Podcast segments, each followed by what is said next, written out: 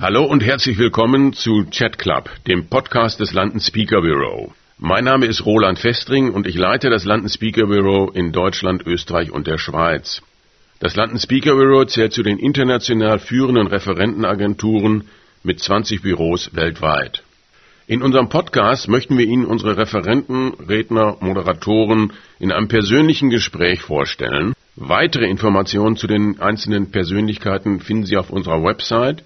Zum Beispiel finden Sie dort Rednerprofile oder auch Videos. Wenn Ihnen dieser Podcast gefällt, können Sie ihn auch abonnieren das geht zum Beispiel bei Spotify. Weitere Informationen dazu finden Sie auch bei uns auf der Website unter londonspeakerbureau.de slash podcast.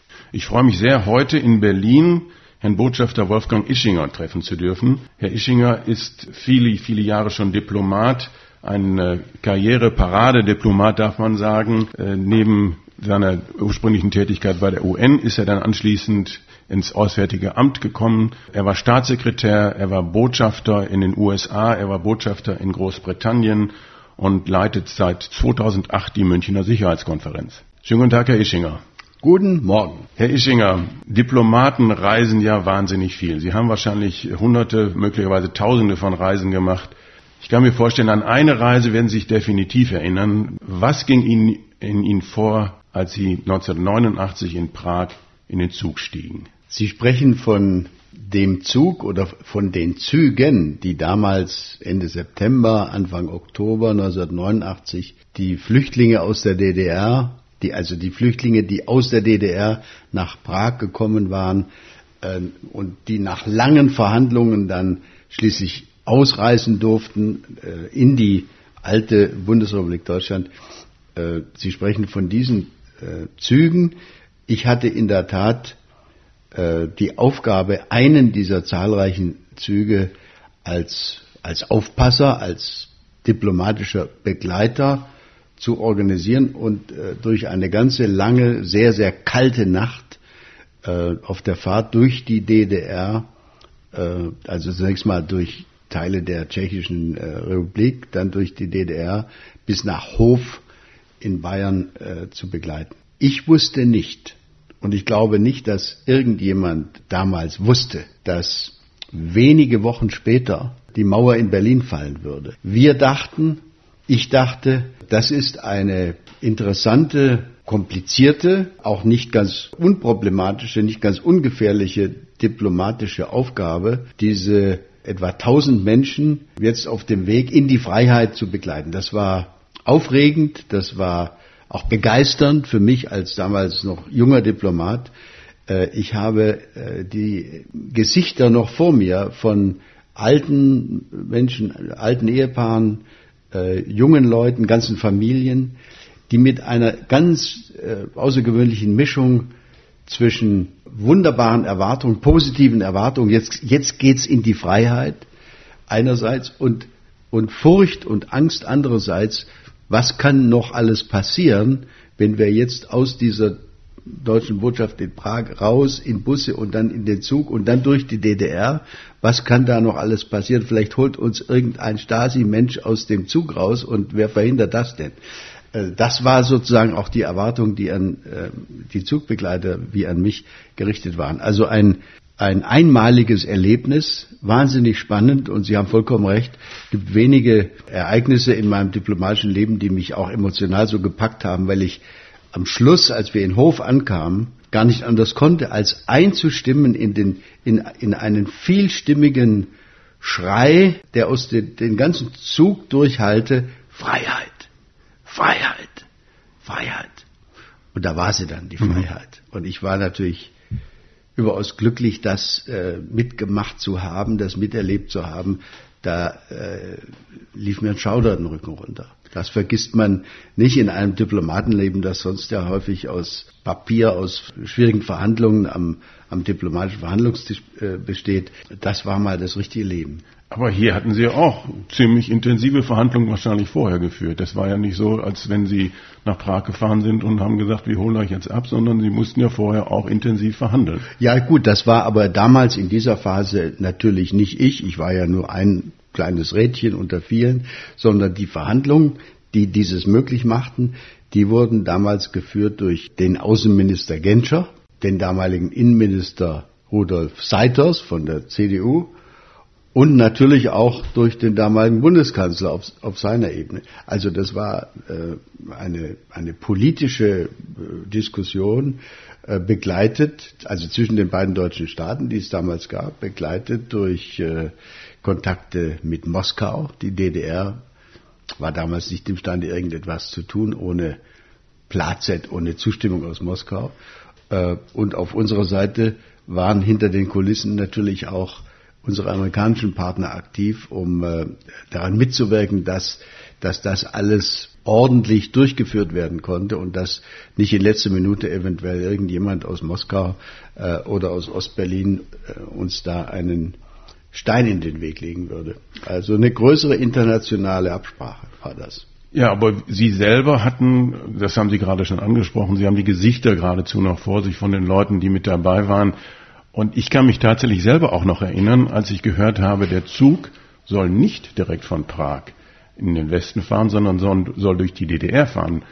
Äh, da liegt es natürlich schon nahe, auch anzunehmen, das ist doch irgendwie ein Trick. Und das, was Sie gerade angesprochen haben, DDR-Bürger haben gedacht, oh oh, ob uns da wohl noch jemand von der Stasi besucht und möglicherweise werden nur ausgewählte Leute ausreisen dürfen, aber viele müssen dann doch da bleiben. Diese Angst war ja durchaus real. Wie haben Sie sich dabei gefühlt? Man konnte die Angst in dem Zug förmlich riechen. Die hing in diesen Abteilen, weil es genauso war, wie Sie es äh, gerade vermutet haben. Manche der jüngeren Leute in diesem Zug hatten ja ihre Arbeitsplätze, ihren, ihre Wohnsitze in der DDR einfach sozusagen über Nacht verlassen.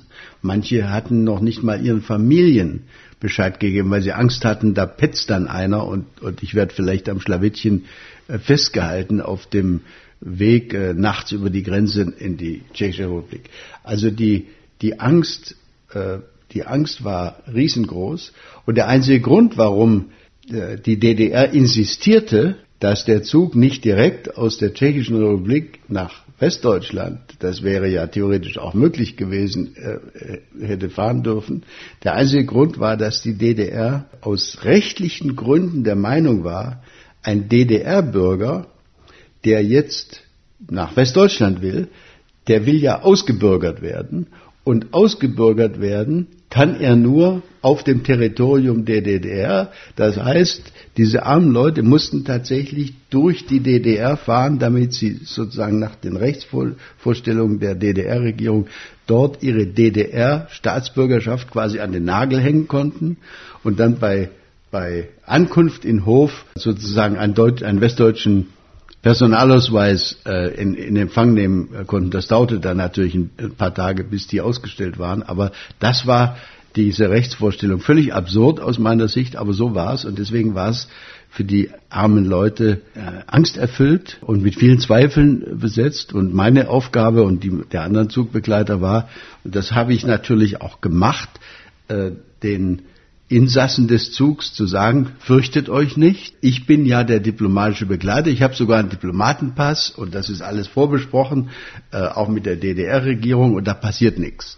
Ich wusste natürlich auch nicht genau, ob, ob, da nichts passieren würde. Und ich habe mir auch überlegt mit meinen Kollegen, die die anderen Züge zu begleiten hatten, was würde ich denn machen, wenn, bei, wenn beim Halt irgendwo auf einem DDR-Bahnhof eine Polizei- oder Stasi-Mannschaft in den Zug reinkommen würde und den einen oder anderen da äh, festnehmen äh, würde.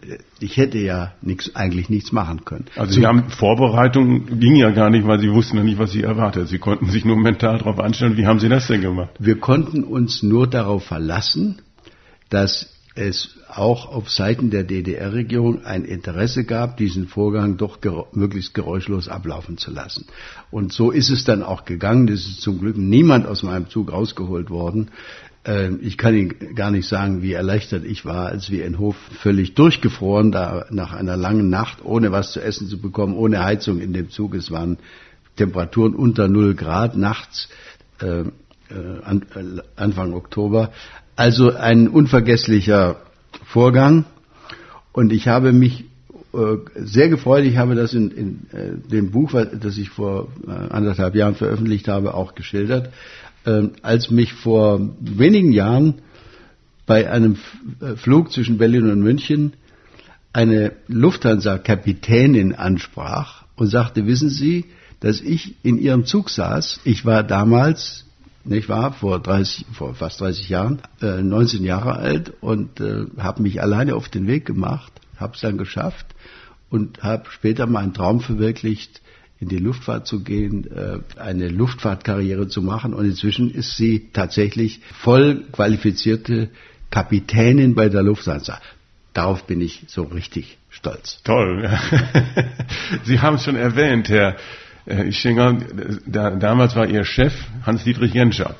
Sie waren ja lange Jahre sein persönlicher Mitarbeiter. Wie war Ihr Verhältnis zu ihm? Und ganz besonders, was ist sozusagen eine Botschaft, die Sie von ihm gelernt haben? Genscher war sehr, sehr anspruchsvoll. Der hat von seinen unmittelbaren Mitarbeitern, also auch von mir, erwartet, dass wir uns dieser Aufgabe, ihm zu assistieren bei äh, der Konzipierung und bei der Durchführung äh, der deutschen Außenpolitik, dass wir ihm da äh, zur Seite stehen würden, 24 Stunden am Tag, sieben Tage die Woche, 300, 365 Tage äh, im Jahr.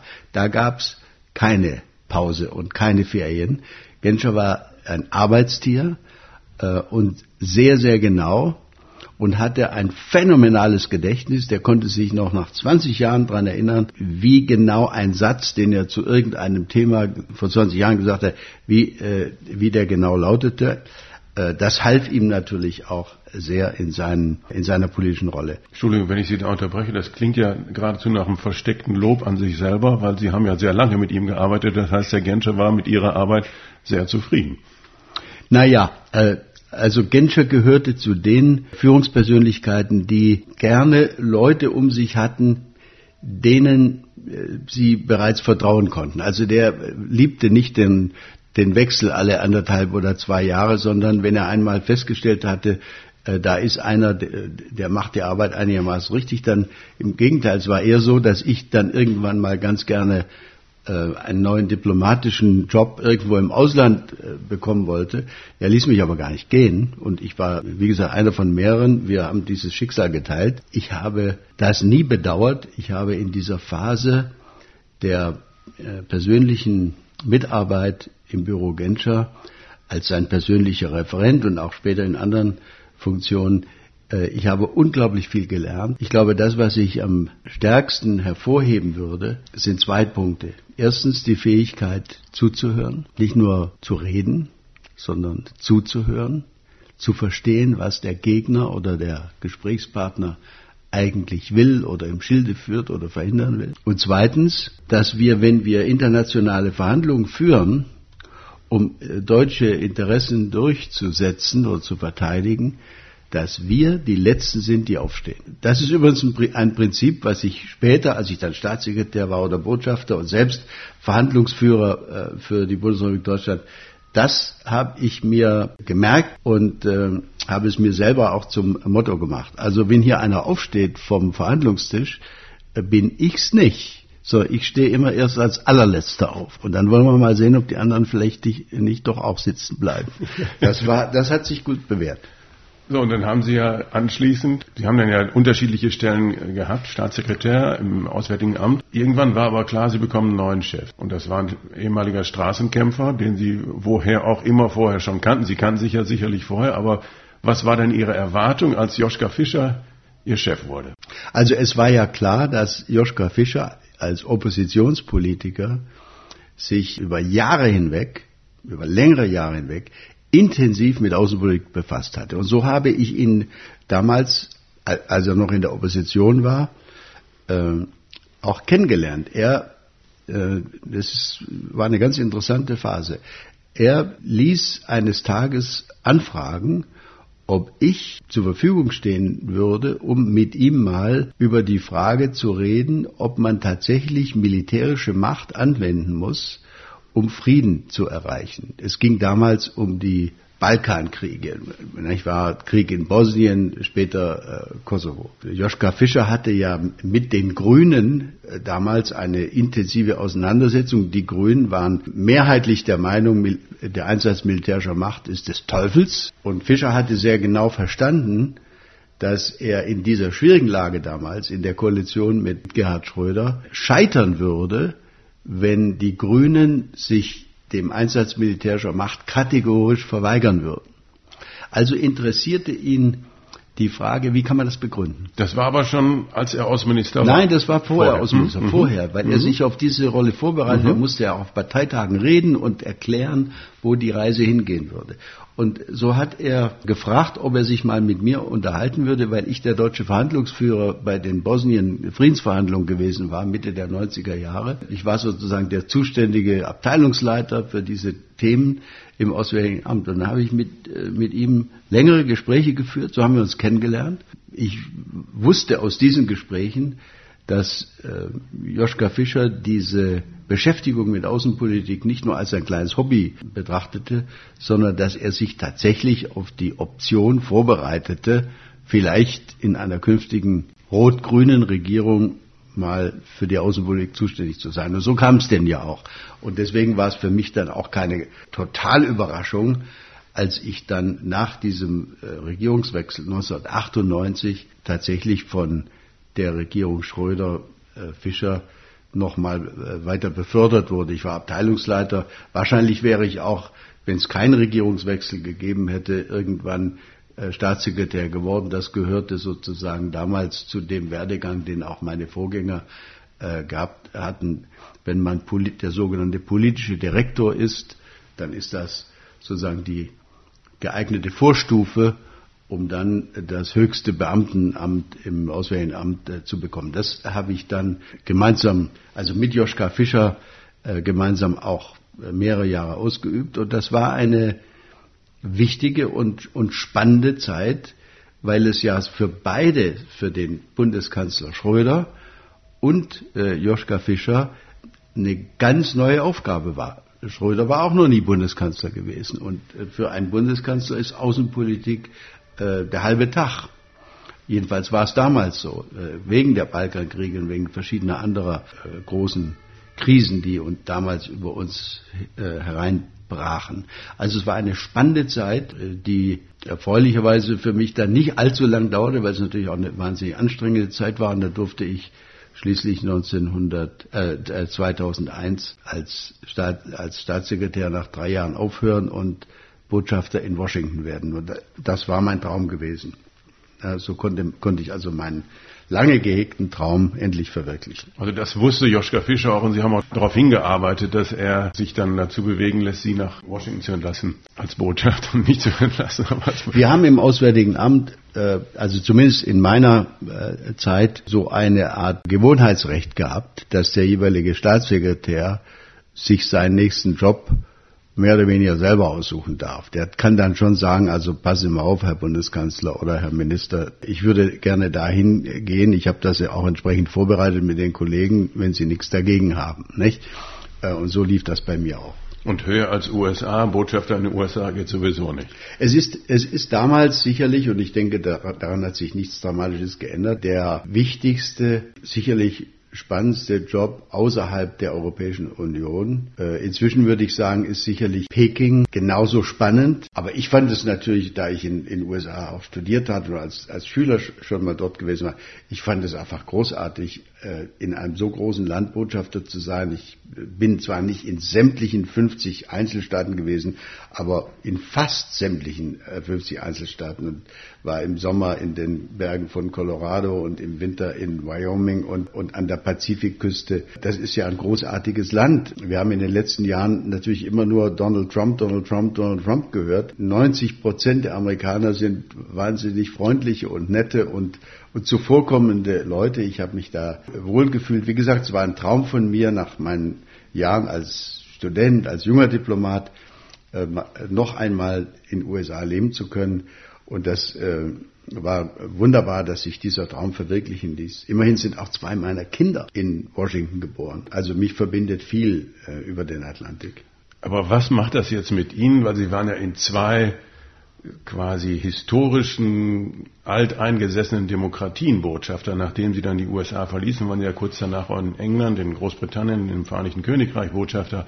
Also zwei Länder, die Ihnen wahrscheinlich auch nicht nur sprachlich, sondern auch kulturell sehr, sehr ans Herz gewachsen sind. Über die USA haben Sie schon gesprochen. Was macht das jetzt mit Ihnen, dass genau diese beiden Länder politisch doch einen etwas anderen Weg nimmt, als, wir, als man jetzt vor zehn Jahren erwartet hätte? Naja, äh, solche politischen Weichenstellungen, wie wir sie jetzt äh, in, in, Großbritannien mit, dem, mit der Brexit-Entscheidung erlebt haben, oder Weichenstellungen wie mit der Wahl von Donald Trump vor vier Jahren, die sind ja in aller Regel auch nicht für die Ewigkeit. Man muss in der Außenpolitik strategisch, das heißt langfristig denken. Und langfristig betrachtet ist für mich auch in der Zukunft, egal ob EU-Mitgliedschaft oder nicht, Großbritannien ein Nachbar und enger Partner, mit dem wir die engstmögliche Zusammenarbeit äh, pflegen sollten und müssten. Und mit den Vereinigten Staaten, denke ich, ist es ähnlich. Ich glaube, das von manchen gewünschte oder gedachte transatlantische Paradies, den paradiesischen Zustand völliger Harmonie, den hat es nie gegeben. Jetzt hatten wir in diesen vier Jahren Donald Trump ein besonders krasses, schlechtes Verhältnis, vor allen Dingen auf der obersten Ebene, mit Misstrauen und zum Teil relativ unerträglichen Vorwürfen. Das sind aber alles keine Dinge, die sich nicht wieder beheben lassen. Ich sage meinen äh, Mitarbeitern immer wieder, äh, schauen Sie, es wird eine Türkei geben nach Erdogan. Es wird eine russische Föderation geben nach Putin. Und natürlich gibt es die USA nach äh, Trump und es wird auch ein äh, Vereinigtes Königreich nach Boris Johnson oder nach äh, Brexit geben, mit dem wir wie gesagt, ein enges Verhältnis herstellen müssen. Äh, Außenpolitik ist, das wird ja häufig auch falsch verstanden, äh, Außenpolitik ist nicht die Kunst des Wünschbaren, sondern die Kunst des Möglichen. Und im Augenblick ist leider nicht alles möglich, was wir uns wünschen. Wir würden uns gerne wünschen, dass Großbritannien weiter zu unserem Verein äh, gehört. Aber warten wir mal zehn Jahre ab. Vielleicht kommen die zurück eines Tages. Ähm, ich sage auch meinen ukrainischen Freunden, die sich furchtbar aufregen darüber, dass ihnen die Krim weggenommen wurde vor, vor nunmehr sechs Jahren, strategische Geduld. Äh, wir werden euch nicht im Stich lassen, aber wir können jetzt nicht wegen der Krim Krieg anfangen. Das kann ja niemand wollen. Äh, aber dass wir diese Forderung äh, dass Grenzen in Europa nicht gegen den Willen äh, einzelner Beteiligter verändert werden können. Diesen Grundsatz sollten wir verteidigen. Das ist die Voraussetzung für die Verhinderung von Krieg und Konflikt in Europa. Es ist eine große Errungenschaft, dass wir schon vor 30 Jahren, 1990, also zum Zeitpunkt der Wiedervereinigung, uns im Rahmen der KSZE auf solche Grundsätze geeinigt haben. Also man braucht in der Außenpolitik Geduld und strategische Weitsicht äh, und darf sich nicht zu sehr ablenken lassen von kurzfristigen Ereignissen. Die passieren, die passieren und die muss man dann unter Umständen wie ein guter Boxer wegstecken.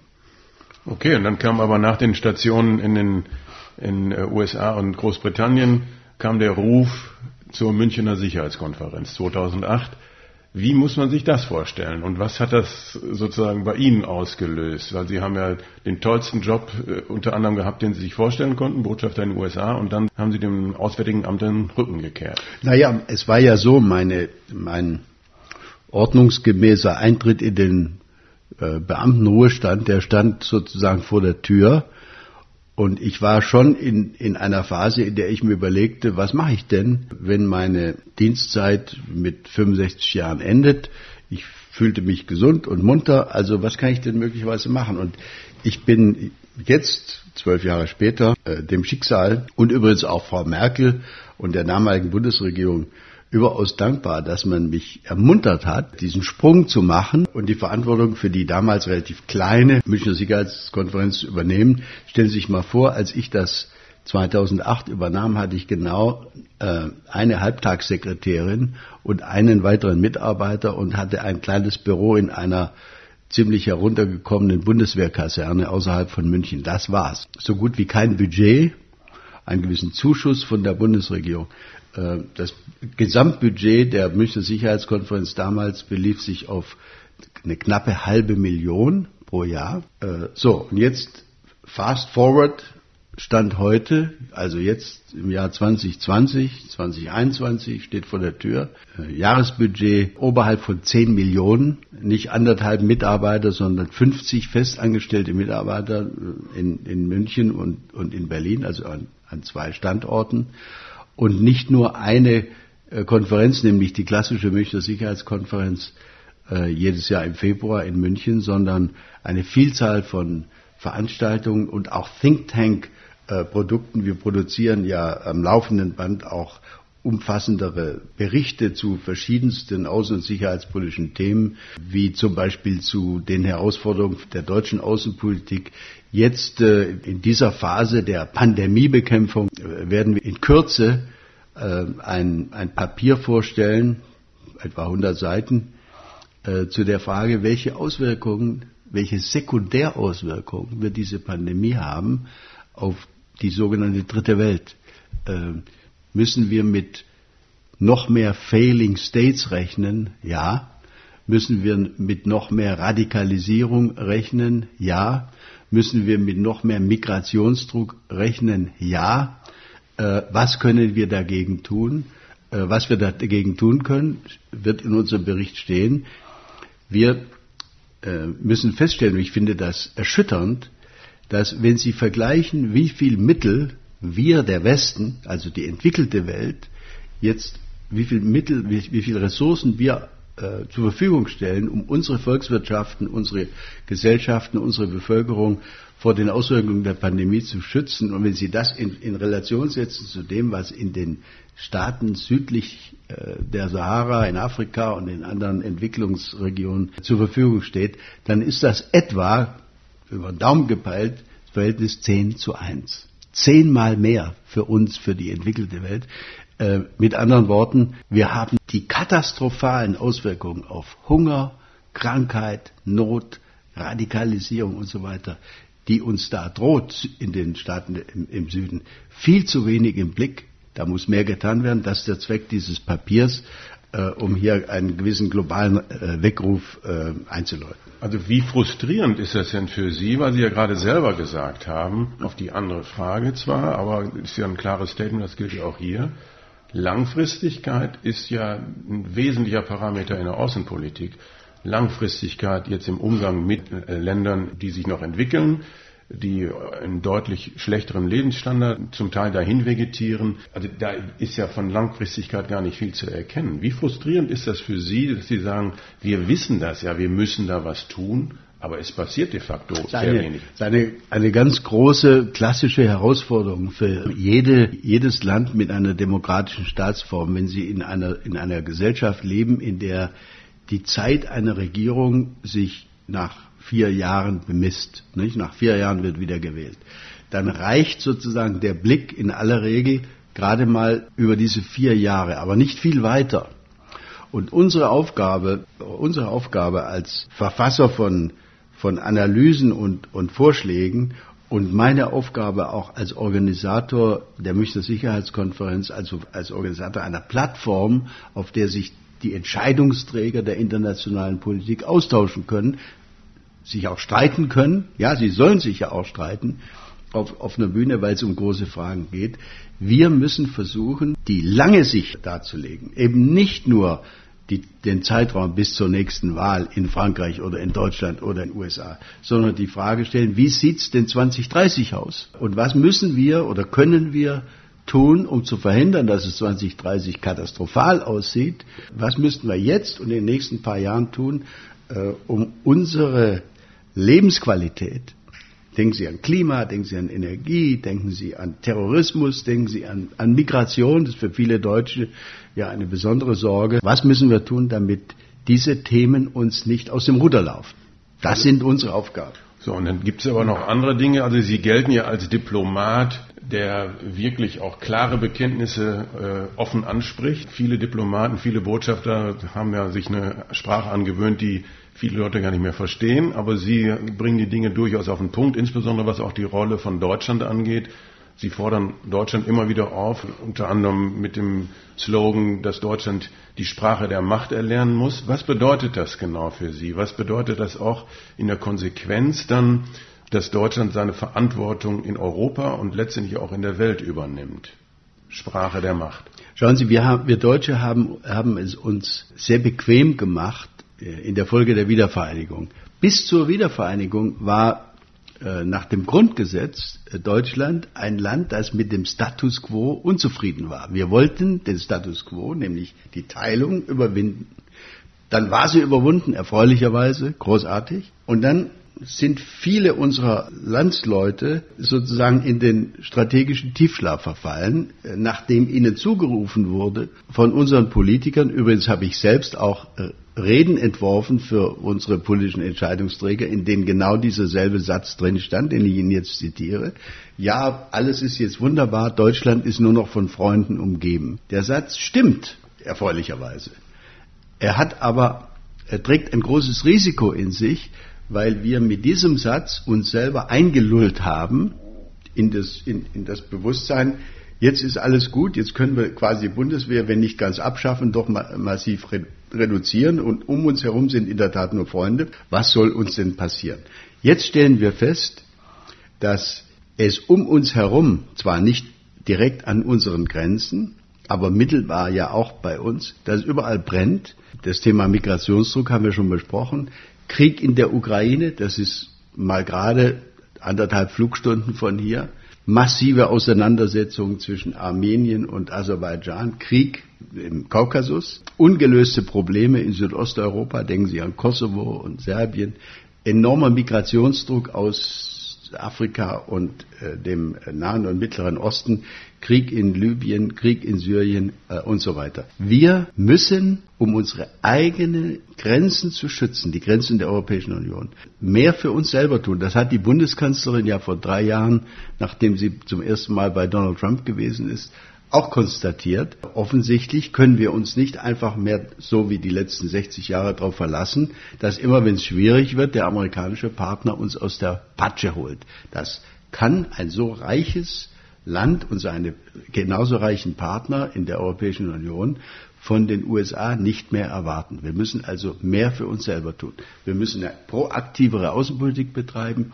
Und da dürfen wir nicht darauf warten, dass die Esten oder die Portugiesen äh, die Führung übernehmen. Wir sind nun mal der größte und dickste in der Europäischen Union. Da hat Deutschland eine Führungsmitverantwortung hoffentlich dauerhaft äh, weiterhin auch gemeinsam mit Frankreich und, und mit anderen. Und das darf, und da äh, streite ich mich natürlich dann gerne mit Grünen und Linken und anderen, das darf die Möglichkeit, sich auch gegen militärische Erpressung schützen zu können, nicht ausschließen. Ich werde immer wieder gefragt, aber warum brauche ich denn äh, die Bundeswehr? Warum muss ich will doch ich will doch keine Kriege führen. Ich will auch keine Kriege führen, aber ich möchte verhindern, dass irgendjemand auf dieser Welt, ganz egal ob der Putin heißt oder oder ein Mullah oder irgendjemand auf die Idee kommt, dass man uns mit militärischen Drohungen erpressen kann. Das schulden wir unseren Bürgern die in Frieden gelassen werden wollen, die, die in der Tat sehr fried, friedliebend sind von Deutschland geht und von der Europäischen Union geht ja nun wirklich keine Bedrohung gegenüber irgendjemandem aus, aber der Erpressungsdruck ist potenziell da. Gegen den müssen wir uns schützen können und deswegen muss Europa seine Interessen selber verteidigen können. Wir sind immerhin, selbst wenn die Briten uns jetzt verlassen, immer noch 450 Millionen Menschen, deren Interessen durchzusetzen, zu verteidigen. Das ist die, die strategische Aufgabe. Und in der Tat, wie Sie sagen, äh, solange ich Mitglied der Bundesregierung war, für die Bundesregierung äh, zu arbeiten hatte, äh, musste ich mich natürlich einer, einer diplomatischen Zurückhaltung befleißigen.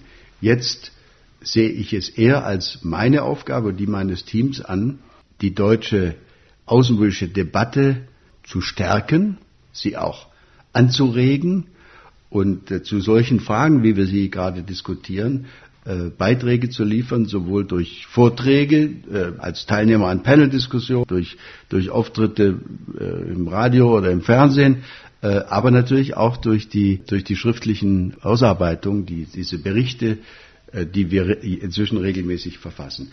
Das äh, sehe ich als die Aufgabe äh, an, die von unseren Sponsoren, sowohl von der, in der Regierung wie aber auch von unseren Sponsoren bei diversen Stiftungen und Unternehmen und anderen Institutionen, einschließlich von der Europäischen Union, erwartet werden.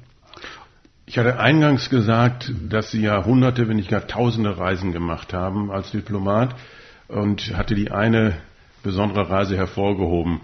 Als Diplomat und auch jetzt in Ihrer Funktion als Vorsitzender der Münchner Sicherheitskonferenz führen Sie ja mit jeder Reise verbunden auch mindestens eine Verhandlung.